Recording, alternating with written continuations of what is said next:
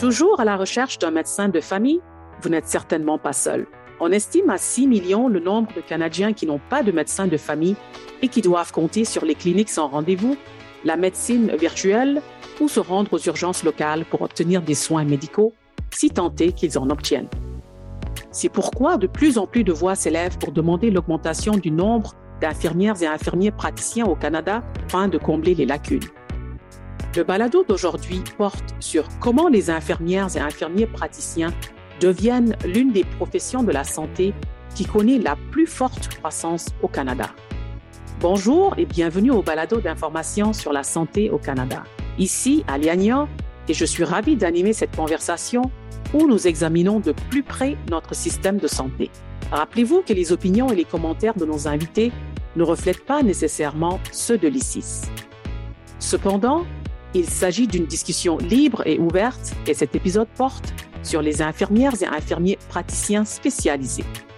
Une solution à un système de santé soumis à de fortes pressions et ce qui empêche un plus grand nombre d'entre eux de s'occuper des patients sans médecin de famille à travers le Canada.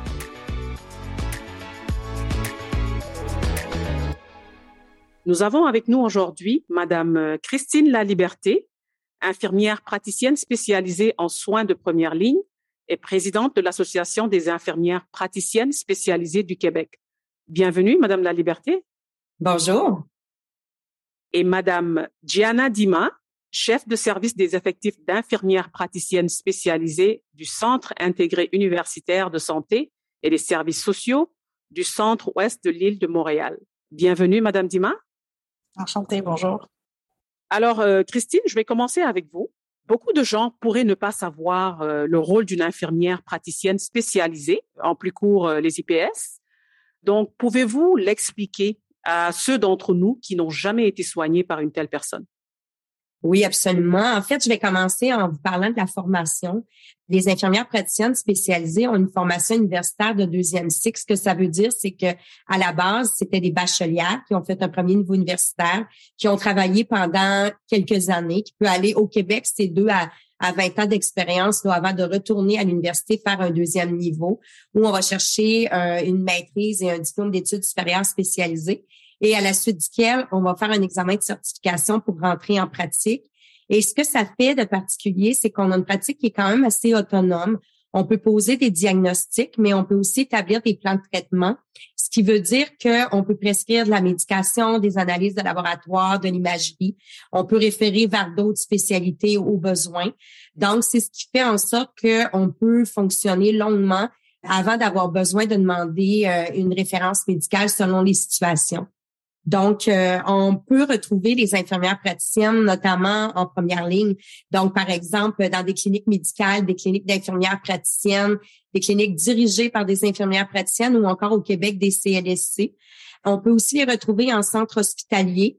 On en a dans plusieurs domaines de spécialité. Si je vais pour le Québec, mais c'est quand même similaire là, dans les autres provinces canadiennes, c'est qu'il va y avoir des infirmières dans des soins primaires. Au Québec, on va parler de la première ligne. Et on en a aussi, par exemple, qui travaillent en centre hospitalier. Au Québec, on va nommer les IPS en soins aux, adultes qui peuvent travailler dans des domaines variés, euh, pneumologie, cardiologie, néphro, oncologie, etc. On a aussi des infirmières praticiennes qui travaillent en santé mentale, en soins pédiatriques ou encore sur des unités néonatales pour les bébés qui sont nés prématurés, entre autres, avec des complications. En résumé, là, c'est pas mal ce qu'on va retrouver euh, au niveau de la pratique des infirmières praticiennes. Et est-ce qu'il y a des limites à ce qu'elles peuvent faire? Ben, en fait, les limites sont beaucoup liées à euh, la classe de spécialité pour le Québec. Là, c'est spécifique au Québec, la classe de spécialité, mais sont en lien beaucoup avec l'expertise, l'expérience de l'infirmière, le jugement clinique, mais on a aussi, chaque province et territoire canadien a ses propres lois et règlements. Donc, on a des limitations en lien avec ça. Ensuite de ça, ça va être beaucoup plus en lien avec notre déontologie ou notre éthique dans notre travail, selon est-ce que je sens que j'ai l'expérience pour gérer le problème de santé de la personne qui est devant moi. Alors, si je suis une personne qui vient de terminer sa formation, ça fait un mois, versus quelqu'un qui est en pratique clinique depuis plus de dix ans, on va pas faire nécessairement les mêmes euh, les mêmes approches ou le même soin, étant donné l'expérience qui est entrée aussi, la formation continue. Donc, la restriction, elle est vraiment liée aussi à l'expertise, mais on reste balisé par des lois et règlements. Parfait, merci. Et euh, pensez-vous qu'il y a vraiment des avantages à consulter une infirmière praticienne euh, plutôt qu'un médecin? Ben, en fait, il y a des avantages à consulter les deux. Je pense que c'est une question d'accessibilité, mais de collaboration entre nous aussi. Puis, il faut toujours penser d'utiliser la meilleure ressource pour offrir le service dans un but justement d'améliorer l'accès. Alors, si l'infirmière praticienne peut gérer une situation et libérer le médecin pour en gérer une autre plus complexe, on a avantage comme ça à travailler en collaboration. Alors oui, il y a des avantages. On va donner quelques exemples là, un petit peu plus tard de ce qu'on peut faire en tant qu'infirmière praticienne spécialisée. C'est dans notre complémentarité, je dirais, au niveau des soins et services, notre approche aussi pour euh, tout ce qui touche la prévention, euh, la promotion de la santé, l'éducation, en complémentarité avec les équipes médicales fait une différence pour les patients dans le niveau de soins qu'ils vont recevoir. Puis on les amène, les patients aussi, à mieux gérer leur état de santé, à mieux le connaître et le comprendre. Donc, il y a vraiment un avantage à travailler avec les deux, mais clairement, l'IPS peut apporter beaucoup euh, à la population. C'est certain. Diana, euh, venons-en à vous. Vous n'êtes pas euh, une IPS, mais en tant que chef de service des effectifs d'infirmières praticiennes spécialisées, pouvez-vous me parler un peu de votre rôle au quotidien? Oui, donc moi, comme gestionnaire, en fait, je m'occupe principalement du côté administratif, de la gestion de tous les jours des infirmières praticiennes dans chacune de leurs spécialités. Par exemple, chez nous, dans notre CIUS, nous avons quatre spécialités des cinq euh, qui existent dans notre province. Je m'occupe aussi du recrutement, des embauches euh, de ces nouvelles IPSPL, en fait, de toutes les spécialités. Euh, je m'occupe de la rétention aussi, des IPS qui sont présentement en poste. J'assure la bonne intégration des nouvelles embauchées. Tout ce qui est planification, accueil aussi de stagiaires, présentement, je m'occupe de ça. Euh, j'assure aussi le développement du rôle IPS euh, en collaboration avec euh, le ministère, bien sûr, afin d'atteindre les cibles qui sont préétablies, qui nous sont données par le ministère pour justement améliorer l'accès aux soins de la population. En fait, je participe au développement de nouveaux postes en fonction de ces IPS, de leur spécialité et des différents milieux. Donc, on collabore avec différentes euh, directions et différents médecins aussi afin de créer cette réponse aux besoins populationnels. Gianna, euh, pouvez-vous parler un peu de la clinique GAMF, c'est-à-dire le guichet d'accès à un médecin de famille euh, qui a été fondé en juin 2021? Quel est vraiment le but de cette clinique? Donc, cette euh, clinique, on l'appelle la clinique GAMF. Elle est située en, première ligne. Le but premier vraiment euh, de cette clinique, c'est de la prévention, de la promotion de la santé. On fait de la prévention primaire, secondaire et tertiaire pour les patients orphelins, comme on dit ici euh, dans notre province, ceux qui ne sont pas assignés à des médecins de famille. Donc, ceux qui sont en attente sur la liste du guichet d'accès médecin-famille. Donc, sur notre territoire, présentement, on a 80 000 d'inscrits sur cette liste-là, environ. Donc, on offre une, offre de service qui est, euh, comme j'ai dit, préventative. Premièrement, on a deux volets. Donc, on a des infirmières auxiliaires qui travaillent, on a des infirmières cliniciennes et on a des infirmières praticiennes euh, spécialisées en première ligne. Donc, le premier volet, c'est vraiment un volet de dépistage qui est fait par les infirmières cliniciennes pour les patients euh, de cette liste qui font vraiment une évaluation euh, du dépistage avec des, ordonnances collectives et une orientation euh, vers les professionnels qui, dont ces patients ont besoin. Et ça se peut que certains de ces patients elles les orientent vers les IPS qui sont en même la même clinique. Le deuxième volet consiste d'un volet de stabilisation court terme des problématiques chroniques et euh, des nouveaux diagnostics qui ont été dépistés par les infirmières cliniciennes. Et ceci est fait par les IPS euh, première ligne. Donc, euh, c'est vraiment afin d'éviter des, complications, afin d'éviter justement que ces patients se retrouvent à l'urgence, toutes les maladies chroniques complexes en, en, attendant l'assignation d'un médecin de famille ces patients-là sont pris en charge, stabilisés euh, du côté euh, de leur problème qui est dépisté justement par les IPSPL elles-mêmes. Donc, on, pourrait dire que cette clinique a été vraiment très utile euh, pour les, patients sans médecin de famille. Absolument. On, y va par tranche de patients C'est sûr que depuis, euh, comme vous l'avez dit, on est en opération depuis juin 2021. Les IPS euh, elles-mêmes, elles ont vu plus que 2800 patients jusqu'à maintenant. Toute la clinique a fait plus que 5000 tests diagnostiques et vous pouvez vous imaginer que de tous ces tests diagnostiques-là, 87% de tous les tests diagnostiques ont, ont été faits bien sûr, ils sont revenus euh, positifs. Ça veut dire qu'il y a quelque chose d'anormal qui est sorti. Donc, il y a tout plein de, problèmes dans la première ligne qu'il faut adresser et que c'est sûr que si ces patients-là n'auraient pas consulté, ils pourraient très bien se retrouver à l'urgence ou euh, dans des cliniques d'urgence euh, autre part. Donc, c'est sûr que ça a beaucoup, beaucoup bénéficié la population, justement, vous dites, qui est en attente d'un médecin de famille. On sait que le temps moyen chez nous ou même dans la province, c'est environ un an d'attente sur la liste euh, avant d'avoir une assignation de médecin. Christine, je, reviens vers vous. Nous avons découvert qu'ils ont été introduits, c'est-à-dire euh, les infirmières et infirmiers praticiens spécialisés, pour la première fois en 1967. Mais ce n'est que récemment que le nombre a augmenté, donc 7400 euh, à travers le pays, et la plus forte augmentation par rapport aux autres soins infirmiers soit une hausse de 10% entre 2020 et 2021. Qu'est-ce que cela vous dit? Ben, en fait, euh, j'ai l'impression qu'il y a plusieurs facteurs qui peuvent expliquer la situation. La première, c'était celle de l'évolution du rôle quand on amorce les premières cohortes de formation des infirmières praticiennes. Ça prend un temps dans chaque province et territoire pour amener une expérience, une expertise pour en former d'autres. Donc, il y a la loi du nombre initial. Il y a aussi le fait que euh, les besoins populationnels sont croissants. Il y a eu la pandémie aussi qui a fait augmenter et qui a comme un peu fait ressortir les besoins de notre système de santé de se modifier pour répondre aux besoins populationnels.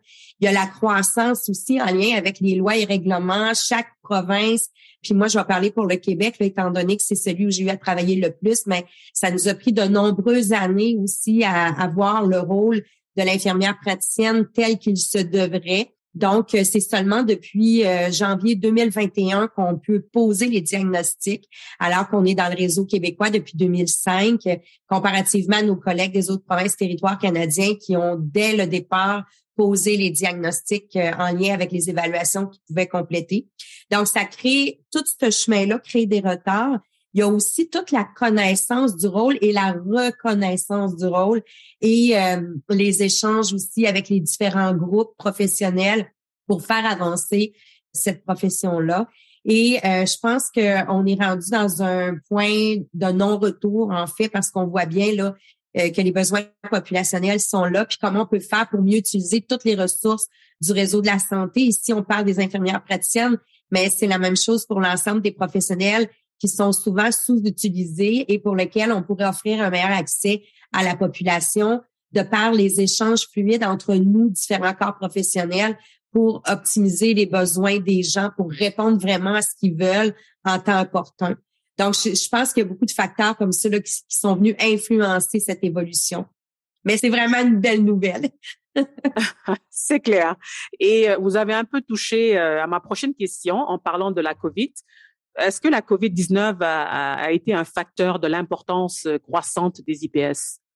Ben, en fait, euh, oui et non. Euh, oui et non. Non, dans la crise de la pandémie, en fait, là, il y a des endroits où le rôle a été vraiment sous-utilisé euh, chez les infirmières praticiennes, mais probablement par méconnaissance de tout ce qu'on aurait pu apporter de mieux pour la population à ce moment-là.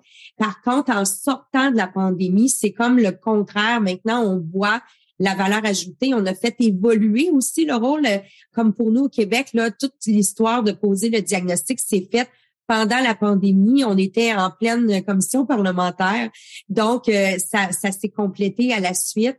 Et il y a des endroits qui, au contraire, ont justement bonifié l'utilisation de l'expertise et des compétences de ces infirmières-là pour rehausser, entre autres, le rôle de tous, parce qu'on travaille en collaboration aussi avec nos collègues infirmières on peut s'accompagner sous forme de mentorat, de supervision, euh, améliorer les compétences de tout le monde. Et on dirait que euh, la pandémie nous a permis de voir cette possibilité-là qu'on pouvait avoir à différents niveaux. Et il y a des endroits aussi qui ont utilisé les infirmières praticiennes pour gérer de nouvelles cliniques, gérer des nouveaux centres pour les personnes âgées, Donc, on a vraiment potentialisé ce qu'on pouvait faire au niveau du rôle de l'infirmière praticienne. Donc, à un certain niveau, effectivement, oui, ça le fait progresser euh, la profession. Christine, compte tenu des, nombreux problèmes que connaît le système de santé, pensez-vous qu'un plus grand nombre d'IPS pourrait être une solution pour remédier à la pénurie de personnel euh, et à la fermeture des urgences? En fait, euh, oui, à plusieurs niveaux, euh, puis pas seulement que des infirmières praticiennes. Évidemment, je rehausserais l'ensemble des professionnels qui sont là. Tantôt, comme je mentionnais, que je considère parfois sous-utilisés dans leurs compétences. Mais au niveau des infirmières praticiennes, on a beaucoup apporté pour désengorger les urgences de par ce qu'on peut faire à l'extérieur. Si on parle entre autres des infirmières praticiennes en soins de première ligne, comme la nouvelle clinique qui est ouverte à Montréal, en fait, euh, ils vont pouvoir vraiment désengorger. Puis on ne fait pas seulement que, euh, par exemple, des otites ou des sinusites, des rhumes. On peut vraiment aller plus loin avec des vertiges, des étourdissements, douleurs abdominales.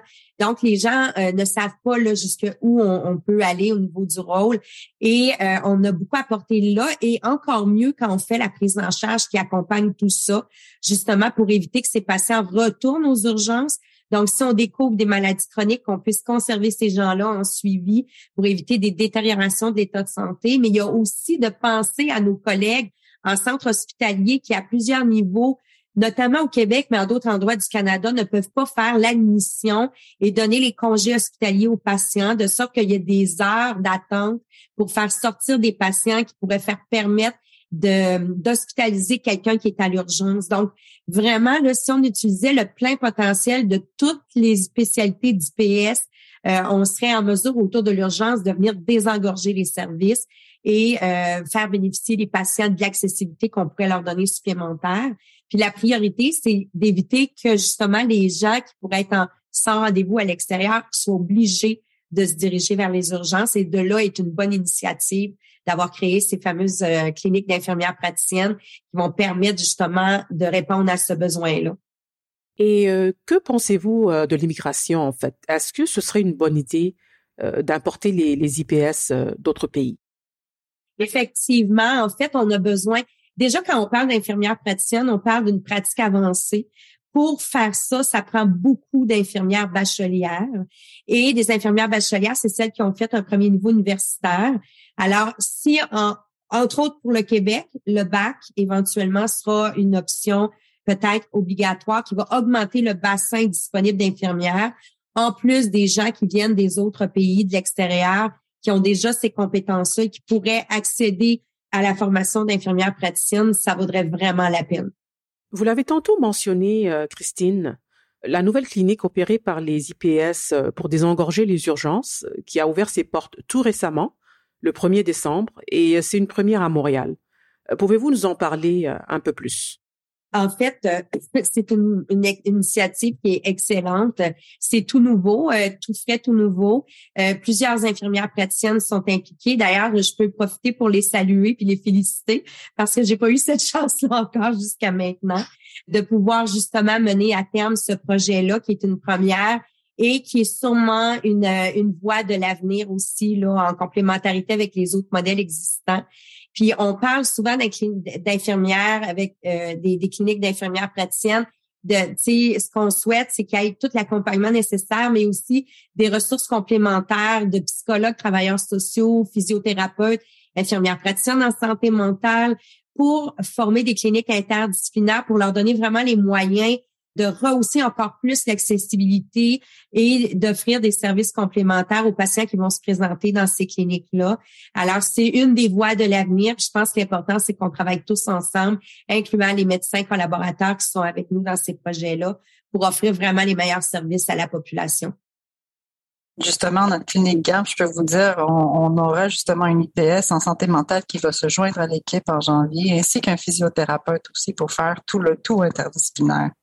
Nous aurons aussi des dessins en rendez-vous qu'on pourra répondre aux GAP, euh, aux demandes des GAP, des guichets accès populationnel qui est une particularité dans notre province aussi. On est en pleine expansion. On veut justement, comme j'ai dit, ouvrir euh, des, des plages de sans rendez-vous à cette, cette population euh, qui est en attente euh, de médecins de famille pour ne pas justement désengorger les urgences. De notre manière aussi, utiliser euh, le travail interdisciplinaire, euh, justement, le but vraiment de cette clinique, ce qu'elle a vraiment accompli je vous dirais, c'est la pleine utilisation du champ pratique de chacune des infirmières. Infirmières auxiliaires, elles pratiquent à fond. Les, infirmières cliniciennes aussi, elles font tout ce qu'elles peuvent faire lors de cet acte euh, professionnel avec les ordres collectifs, euh, les ordonnances collectives, ainsi que les IPS en, première ligne aussi. Et donc, ce qui manquait justement du côté santé mentale, on essaie maintenant de, de, de, le, de le combler avec l'ajout d'une IPS en santé mentale en contexte première ligne. Ah, ça, ça c'est une excellente idée, ça. On a aussi des, modèles à Québec comme euh, le, le, modèle SAPSA, on a les cliniques Archimède qui sont des modèles similaires mettre de l'avant le rôle des infirmières et des autres ressources professionnelles, mais aussi les raisons de consultation, de répondre par le meilleur intervenant pour le besoin populationnel. Mais dans les faits, si on avait plein de cliniques comme Diana nous présente, en plus des cliniques existantes, peut-être que finalement on parle de prise en charge en attendant une prise en charge avec un médecin de famille. Est-ce que c'est ça qui est nécessaire ou c'est plutôt qu'on est en train de répondre à un besoin populationnel puis il y a un moment où le besoin nécessite le médecin qui est une partie de notre équipe aussi qui vient compléter ses soins. En réalité, on pourrait avoir plein de cliniques, comme Diana mentionne, euh, pour répondre aux besoins, puis on, on aurait une population qui reçoit tous ces services, peu importe, par l'intervenant le meilleur pour répondre à ses besoins. Parfait. Alors, euh, il est clair que beaucoup de gens euh, en ce moment n'ont pas de médecin de famille. Donc, euh, si une personne en ce moment à l'écoute n'a pas de médecin, doit-elle envisager de chercher euh, une IPS et si oui, quelle est la meilleure façon de la trouver? Ben, en fait, dans plusieurs provinces, territoires canadiens, il y a des sites qui existent déjà où les, les patients peuvent déjà consulter le site Internet pour dire, moi, j'aimerais avoir un médecin ou une infirmière praticienne pour faire mes suivis. Au Québec, on n'est pas encore arrivé là. On s'en vient doucement, probablement 2023. Donc, euh, mais les patients au Québec qui voudraient consulter une infirmière praticienne, souvent, vont avoir accès dans les cabinets où il y a déjà des infirmières praticiennes présentes ou encore dans des cliniques comme Diana nous parlait, où là, c'est des accès directs quand ils n'ont pas de médecin de famille, notamment, c'est la voie euh, principale actuellement. Mais euh, en 2023, probablement qu'on aura peut-être un système aussi là, qui permettra aux gens de choisir euh, un, un, médecin ou une infirmière praticienne pour faire son suivi et que l'accessibilité sera présente comme dans les autres provinces et territoires canadiens. Et Diana, un petit mot à rajouter? Non, ce serait excellent si ça, fonctionnerait de même, c'est sûr. Nous, je peux vous dire, à la clinique Ganf, on, appelle nous-mêmes les patients qui sont sur la, liste d'attente pour un médecin de famille. On leur demande s'ils veulent voir une, une infirmière clinicienne, une IPSPL, s'ils ont des maladies déclarées déjà, ça dépend de leur catégorie. Euh, donc, c'est comme ça qu'on fonctionne. On fonctionne par, euh, par tranche d'âge c'est comme ça ouais, qu'ils peuvent accéder à notre clinique. Merci Christine, merci Gianna d'avoir élucidé euh, les questions relatives aux, IPS, euh, un sujet d'actualité et également euh, très important. Merci beaucoup encore. Merci beaucoup. Bonne journée. Bonne journée. Des études montrent que la demande d'infirmières et infirmiers praticiens spécialisés devrait augmenter de plus de 50 au cours de la prochaine décennie. Nous espérons que vous en avez appris davantage sur ce qu'ils font et comment ils peuvent aider les patients partout au Canada. Merci de vous joindre à notre discussion. Notre producteur exécutif est Jonathan Coline et un grand merci à Aisha Minot et Avis Favreau, l'animatrice du balado de l'ICIS en anglais. N'oubliez surtout pas de vous abonner au balado d'information sur la santé et écoutez-le sur la plateforme de votre choix. Ici, Aliania, à très bientôt.